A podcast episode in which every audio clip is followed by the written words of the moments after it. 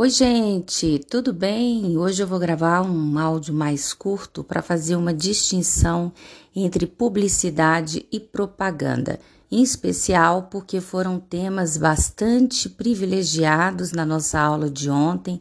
Eu quis fazer uma distinção entre publicidade e propaganda, embora para muitas pessoas sejam termos concebidos como sinônimos. A verdade é que existem algumas diferenças e é o que nós vamos ver agora.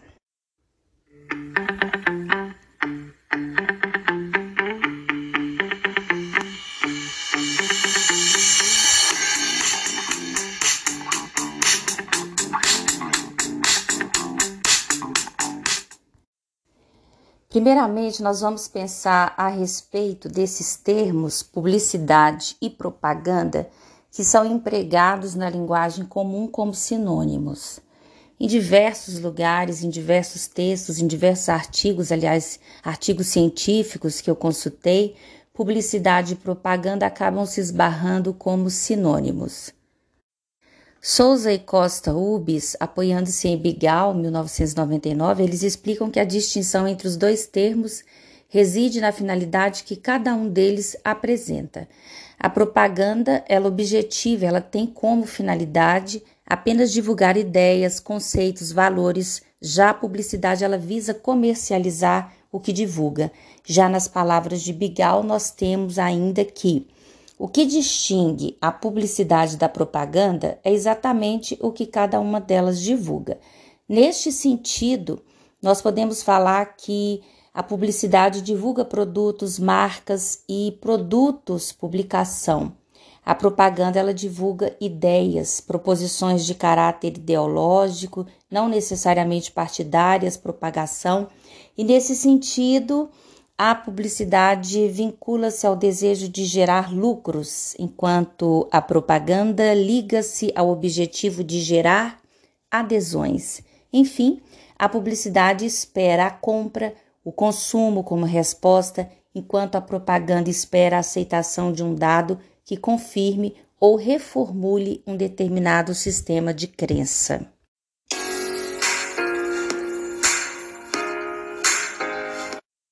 Nós temos um professor na UFMG que é um grande orientador, um grande pesquisador da área do léxico. Eu acho que em termos de conhecimento, é uma das pessoas que mais sabe sobre dicionários, sobre vocabulário do português brasileiro, e eu muito admiro que é o professor Aderlange Ferraz. E ele esclarece, em 2010, em uma das suas obras, ele esclarece que o termo propaganda abrangia os dois sentidos que foram mencionados até então, podendo se referir tanto à propagação de ideias políticas, religiosas, quanto à apresentação pública de anúncios de produtos ou serviços com um propósito comercial. Mas com o passar do tempo, ele acredita que o termo propaganda ele foi se associando ao objetivo de persuadir o receptor a aderir a certas ideias e se tornaram comuns as expressões propaganda política, propaganda estatal, propaganda religiosa. Então, desse modo, nós Podemos até imaginar que o termo publicidade ele passa a se referir ao significado de anúncio com fins comerciais. É interessante que em todos esses meus anos de, de ensino, de sala de aula, eu sempre tive a publicidade como um gênero que é extremamente rico em termos de recursos expressivos, em termos de diferentes formatos de textos. Os textos eles são multifacetados e principalmente hoje, com o recurso dos infográficos, nós podemos entender muito bem como que a, a publicidade ela se tornou um gênero misto. E muitas vezes os anúncios em jornais, revistas, panfletos, cartazes e mesmo os outdoors, as internet, a internet, né, televisão, rádio, essas formas que são mais canônicas, muitas outras elas se apresentam a todo momento em nosso dia a dia, principalmente porque a internet sobrevive da publicidade. Então, qualquer app, qualquer rede social, qualquer aplicativo que você abra, você tem sempre ali algum tipo de publicidade. Além disso, a prática de merchandising, de informes publicitários, o patrocínio em eventos diversos, tudo isso nos vem como uma avalanche. E eu acabei tomando aqui a liberdade, né, de trabalhar um pouquinho com o texto da Hélida, que é uma nossa uma colega nossa querida da pós-graduação aqui na UFMG, e ela falou trabalhando com o Lexo justamente sobre essas distinções mostrando de forma até muito clara que é de grande importância para nós que somos cidadãos, para a construção que nós temos da visão de mundo, saber interpretar é, essa publicidade, esses anúncios publicitários por meio de mecanismos variados, linguísticos ou mesmo não linguísticos, que estão presentes na publicidade. Como nós vimos aqui da área de de letras, né? E é importante salientar que na área de letras, quem cuida de uma forma mais direta para analisar o discurso da publicidade é a análise do discurso. Agora, cabe à linguística, no entanto, a análise do vocabulário, dos termos que são empregados, tanto por conta da semântica, da sintaxe, da morfologia e nós entendemos que a publicidade ela vai sempre apresentar diferentes possibilidades de trabalho por meio da linguagem criativa e ela vale também para exercitar determinadas características nos alunos, porque os alunos também têm um contato direto com esse gênero textual. Outra característica do texto publicitário está na sua atuação social, que é muitas vezes por meio do discurso que legitima a dominação das elites ou atua no sentido de legitimar e fazer com que seja desejável o papel de consumidor para a sociedade, segundo Carvalho, em 2004. Ela acredita que o discurso publicitário é um instrumento de controle social, eu também acredito nisso, e para bem realizar essa função, é por meio desse discurso que existem as simulações de igualitarismo, removendo a estrutura de superfície, os indicadores de autoridade e de poder. Então, na publicidade, a palavra ela exerce um papel fundamental. Ela deixa de ser meramente informativa e é acolhida em função de sua força persuasiva, clara ou mesmo até dissimulada. Seu poder ele não é simplesmente o de vender tal e qual marca, como muitas pessoas imaginam, mas integrar o receptor à sociedade de consumo. Mas por outro lado, nós não consumimos apenas produtos, não é verdade?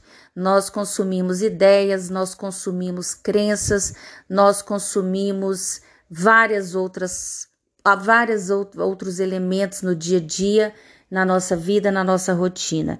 É desejável que tenhamos então consciência e principalmente levar esse tipo de conscientização para a sala de aula, para que os alunos saibam que assumir um papel social é como, além de atuar num jogo de interesses conflitantes, e também se tornar um objeto de manipulação nas mãos das elites de poder. É preciso tomar muito cuidado, sobretudo no mundo que a gente vive hoje em que a educação ela ganhou tantos holofotes nos últimos meses, durante a pandemia com o ensino remoto e mesmo depois da pandemia com o crescente aumento aí da violência nas escolas e por todo o país. Então nós vivemos aqui uma necessidade e a publicidade pode sim colaborar com isso de gerir né, toda essa crise por meio de processos de conscientização, por meio de processos linguísticos.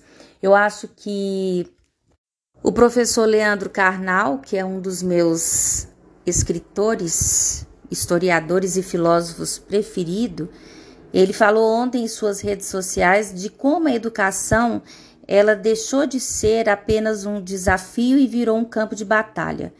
E acrescentou, inclusive, alguns exemplos em alguns países, né, principalmente nos Estados Unidos, em que há a realização de treinamentos prevenção de incêndios com o objetivo de evitar mortes em ataques em escolas, em alguns casos até mesmo crianças na pré-escola. E ele citou alguns estados, especialmente do, dos Estados Unidos, mostrando assim como que os funcionários também estão autorizados a, a atuar né, junto com a, a, escola em termos de equipe. Falou da, da Flórida sobre a lei que criou o cargo de agente de escola segura, porque na Flórida existe esse cargo e esse profissional ele vai se tornando cada vez mais evidente, a sua figura vai se tornando até de certo modo mais necessária diante então é, dessa falta de segurança nas instalações para os estudantes, para os profissionais e também para os visitantes. Mas com toda essa exposição, ele acabou abrindo um debate até que ponto é, as pessoas e a escola estão preparadas para poder divulgar ideias e para poder divulgar ideologias, porque muito antes de chegar à escola, a criança ela já tem um convívio social que vem de casa e daí essa necessidade de lembrar que a propaganda ela não é unicamente comercial. A propaganda que hoje é divulgada por meio das redes sociais, por meio das mídias, ela é muito mais impactante até do que aquela propaganda comercial que meramente vende produtos.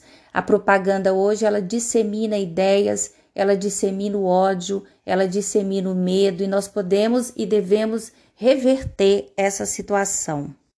E eu sempre insisto que muito do controle dos nossos comportamentos, das nossas ações, da nossa vivência, advém da produção de linguagens, aquilo que nós divulgamos, seja de forma escrita ou oralizada, que tem um poder, a palavra ela tem um poder muito grande. Então acho que nós não devemos copiar os Estados Unidos, talvez não seja o melhor caminho em si, mas nós temos muito mais coisas a serem feitas e que podem ser muito mais efetivas. Uma das, man uma das maneiras, aliás, de divulgar a paz, que é o contrário de toda essa revolução que vem acontecendo de forma violenta nas escolas, é criarmos um discurso que seja pacífico, um discurso que seja de amor. E eu falei desse discurso em outro post, em outro áudio, para mostrar que a escola nos é um lugar sagrado. E por isso, a nossa linguagem, o nosso discurso enquanto educadores vai ter sempre uma importância e no sentido até mesmo de prevenir a, a, violência e de fazer com que as crianças estejam ali seguras, felizes e se sentindo amadas, que é o mais importante. Aí eu volto é, na necessidade de mostrar que outros autores também trabalham a importância da produção desse gênero textual publicidade na escola por meio de determinadas habilidades que a leitura nos condiciona, que a leitura nos possibilita, e por meio dessa leitura que nós podemos produzir mensagens. Por isso que eu lembrei o episódio aqui da violência das escolas, por ele ser atual, por ele estar mais próximo da nossa realidade e por ter chamado tanto a atenção das pessoas aqui no Brasil nesses últimos dias. E as vantagens dessa perspectiva, né, não é só formar cidadão mais crítico, não. É favorecer o convívio social, a inserção social. E a publicidade ela pode e colabora de uma forma bastante eficiente nesses processos.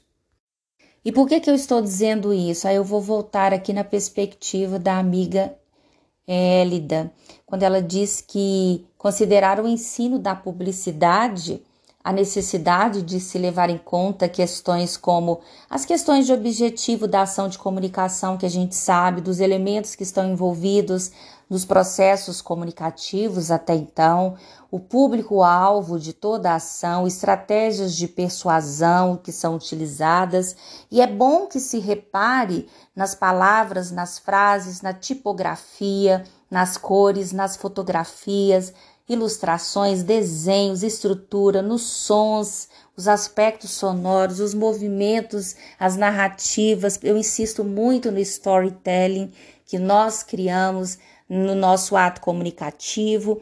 E esse veículo de transmissão da mensagem é que, de uma certa forma, pode contribuir para revertermos as situações e os contextos em que estamos inseridos.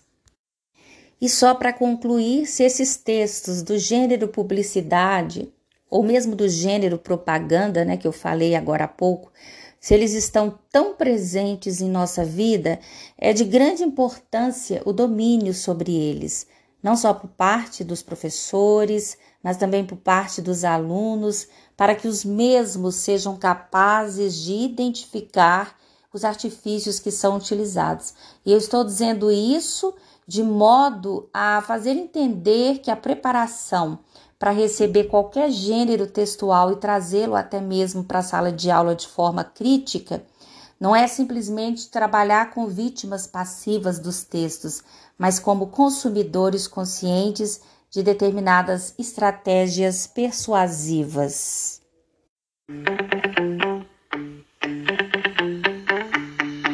Eu sou a professora Marília Mendes, sou professora de Linguística e de Comunicação Tecnológica. Até breve.